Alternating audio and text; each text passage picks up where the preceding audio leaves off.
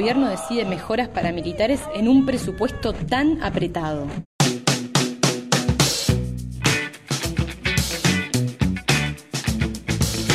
Soy Carolina de Lisa y estás escuchando Sustancia, un podcast para sobreponerse al ruido y entender lo que importa.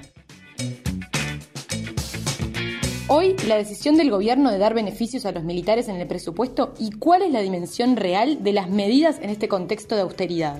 Los oídos de los uruguayos son muy sensibles a ciertos temas y la palabra militar es una de las que hace más ruido. Todo lo que tenga que ver con Ministerio de Defensa, con el ejército, con los uniformados, es recibido por buena parte de la población con desconfianza. Y eso fue lo que pasó cuando el gobierno presentó en el Parlamento el proyecto de presupuesto. ¿Qué pasó esta vez? Que el Ejecutivo quiere sumar dos generales en el ejército, eran 12 y ahora si se aprueba pasarán a ser 14, y también pretende que pasen de 130 a 156 la cantidad de coroneles. Además, los capitanes de navío de la Armada pasarán de 76 a 82 y los coroneles de la Fuerza Aérea también aumentarán de 45 a 47. La primera discusión que surgió con esto fue si se trataba de un aumento en la cantidad de cargos o una reducción. El tema es así. La ley orgánica militar aprobada en 2019 por el gobierno de Tabaré Vázquez redujo la cantidad de cargos y dio un margen de tres años para llegar al número que se proponía. De esa manera, en 2022 esos cargos iban a reducirse al no reponer las vacantes que se generaran. Lo que hace ahora el proyecto de presupuesto es frenar ese proceso de reducción. Hoy hay 190 coroneles, la ley orgánica planteaba que para 2022 fueran 130 y el proyecto del gobierno es que se queden en 156. Es decir, se frena el proyecto de recorte y aumenta la cantidad de cargos que estaba prevista para dentro de dos años. Otro cambio que beneficia al Ministerio de Defensa es un aumento del salario de 2,5% para los subalternos, que se traduce en 600 pesos más para los soldados, 625 pesos para los cabos de segunda, 740 pesos para los cabos de primera y 810 pesos para los sargentos. Es un beneficio que abarca a 22.000 efectivos de los primeros cuatro escalafones. Son quienes cobran entre 21.000 pesos líquidos a 34.000. Además, se abre la posibilidad de que siga habiendo mejoras salariales en las próximas rendiciones de cuentas si se verifica una mejora en el sector público. Otro cambio previsto en el presupuesto es que cuando los militares estén en misiones oficiales en el extranjero, recibirán un complemento del 50% de su sueldo. Para los militares que trabajan en el servicio de material y armamento, se prevé que el Ministerio de Economía les dé compensaciones por trabajar en actividades de riesgo, que implican fabricar o manipular explosivos. Incluso, el Ejecutivo propone renovar los aviones Hércules C-130, renovar otros vehículos y también invertir en transporte. Otro de los beneficios que aparece en el presupuesto es la extensión a la familia de los militares el acceso a la seguridad social, retiros, pensiones, sanidad y servicio fúnebre. Hagamos un repaso de los números. Los últimos datos del ranking que elabora el Banco Mundial marcan que en 2018 Uruguay estaba apenas por debajo del promedio en cuanto al porcentaje de presupuesto nacional que se destinaba a los militares. El promedio mundial ronda el 6% y Uruguay se ubicaba en el 5,8%. Los países que más destinan parte de su presupuesto a las armas son Arabia Saudita, con 24% del presupuesto, Armenia, con el 20% de su presupuesto, Estados Unidos, por ejemplo, destina el 9% e Israel destina el 11%. Después está el Caribe o Europa, lugares donde se destina a los militares un promedio del 4% del presupuesto. ¿Es mucho lo que destina Uruguay? ¿O es poco? Depende de con quién se compare. Si se mira el mundo, está justo en el medio. Si se mira los países bélicos, está muy por debajo. Pero si se presta atención a los países más distantes de la guerra, el porcentaje del presupuesto podría bajar un poco más. ¿Y qué pasó, por ejemplo, durante la dictadura cívico-militar? El dinero para militares se movió entre el 17% del gasto público en 1973 y el 18% en 1985. Pero en el medio alcanzó picos del 27% del presupuesto, como fue lo que pasó en 1980. Después de eso, la proporción del dinero que recibió Defensa en el presupuesto, en comparación con el resto de los rubros, siempre fue bajando. Durante los gobiernos del Frente Amplio esa proporción bajó, pero tampoco fue demencial esa caída. Pasó de 6,95% del total del presupuesto cuando empezó el gobierno de Tabaré Vázquez en 2005 a 5,76% en 2018. La diferencia es un poco más de un punto porcentual. Si se miran los datos del presupuesto en comparación con el PIB del país, también se ve una misma dinámica. Uruguay está en el promedio mundial, que es el 2%, y bajó en 2018 en comparación con el año anterior. Pasó del puesto 55 al 56 en el ranking de los 165 países que realiza el Banco Mundial.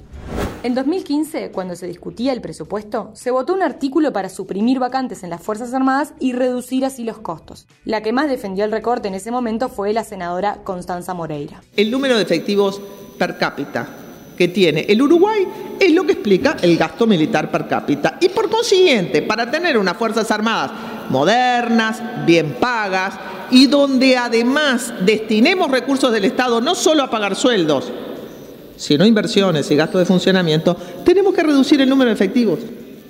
Es una ecuación cerrada.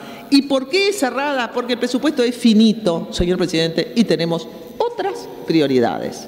Las Fuerzas Armadas consumen una universidad de la República y consumen tres poderes judiciales y tres parlamentos. El gasto efectivo en el Ministerio de Defensa da estos resultados espectaculares que no condicen con las necesidades del país. El razonamiento más lineal y espontáneo, la crítica más rápida que aparece, es ¿por qué aumentar beneficios a militares? ¿Por qué dar más fuerza a este sector de la sociedad cuando claramente Uruguay está muy lejos de una guerra? Y la primera respuesta que da el ministro de Defensa, Javier García, que la repite una y otra vez, es la explicación de por qué es importante mejorar la situación de los militares, algo que comentó el mes pasado en una entrevista con el programa En Perspectiva. ¿La pandemia es un tema militar? No. Ahora, que la pandemia no le haga daño a la sociedad uruguaya es un tema de defensa. Desde que inició la pandemia hasta hoy, ha elaborado 502 mil platos de comida. Eh, si uno saca toda esta ayuda, ¿quién lo hubiera hecho? ¿A quién hubiéramos llamado? Estuvo el ejército a la mano un soldado que preparó un plato de comida caliente cuando había un uruguayo que lo necesitaba. El, soldado que les prepara un plato de comida está muchas veces a centímetros socialmente de quien recibe el plato de comida. Quien va a una inundación, muchas veces primero desaloja a su familia de un barrio inundable, la pone en lugar seco y sale eh, a, defender a otros uruguayos. Desde el 16 de marzo, 16 de marzo hasta hoy, nuestras Fuerzas Armadas han brindado a la seguridad del Uruguay 1.653.000 horas de trabajo en frontera. Han protegido un área exactamente igual a todo el territorio nacional. Números redondo, ¿no? 175.000 kilómetros cuadrados. Para pasar en limpio. García resalta el rol social de los militares y también el hecho de que son parte de los funcionarios que, mirando los números de sus sueldos, están sumergidos.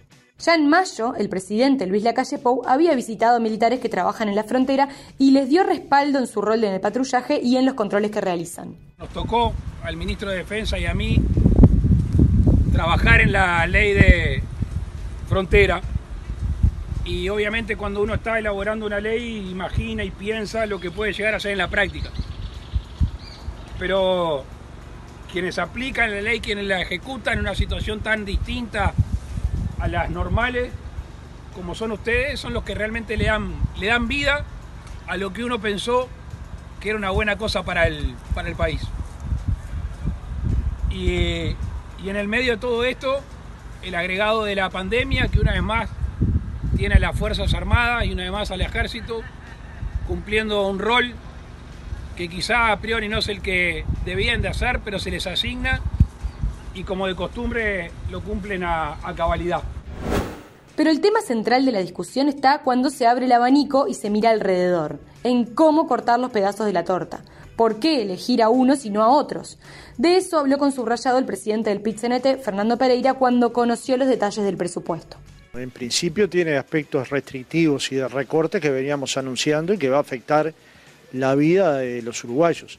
En cierta medida la promesa electoral de que no va a haber eh, pérdida salarial no se va a cumplir.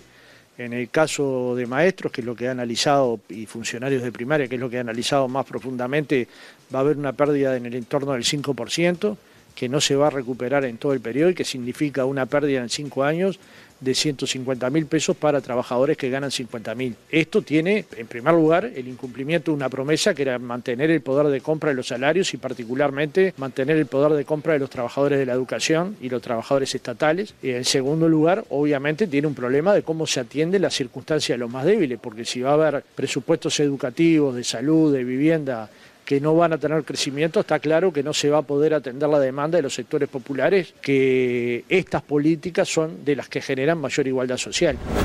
El senador socialista Daniel Olesker también fue quien hizo comparativos y en entrevista con En Perspectiva marcó que la propuesta del gobierno hacía que el gasto social quedara congelado. El gasto de salarios se reduce y en el caso de algunos organismos sociales como la ANEP, que el 87% del gasto es, salarios, o en la UDELAR, que es un 73% salarios, eh, el presupuesto real va a bajar por la vía salarial. Eh, respecto a los gastos de, funcionamiento, creo que este, el mantener constante para una coyuntura, bueno, yo, uso el argumento de la coyuntura social en la que estamos, de aumento del desempleo, de aumento, digamos, de, de los niveles de pobreza, este, de una economía que no se recupera, lo veo este, como negativo. Yo veo que, que, es una coyuntura para aumentar eso. Eh, sin embargo, se aumentan los salarios en defensa, se aumentan, se permiten que se cubran las vacantes en defensa y no se permiten en, en otros organismos. O sea, no, yo creo que es un, es un presupuesto esto que debería haber este, reflejado la pandemia este, en términos sociales. La discusión entonces no es por qué dar beneficios a los militares, sino por qué a ellos y no a otros. Y acá entra en juego no solo una cuestión práctica, sino también simbólica. Aparece el militares versus educadores, militares versus trabajadores de la salud, militares versus políticas sociales. Y la simbología hizo que el debate también llegara a la interna de la coalición de gobierno. No por el lado del dinero para los escalafones más bajos, pero sí sobre por qué aumentar generales en las Fuerzas Armadas. Son pocos cargos, la plata que se destina tampoco es significativa. Para el gobierno es vital hacer esos cambios para evitar una ola de juicios vinculados con el sistema de ascensos de las Fuerzas Armadas.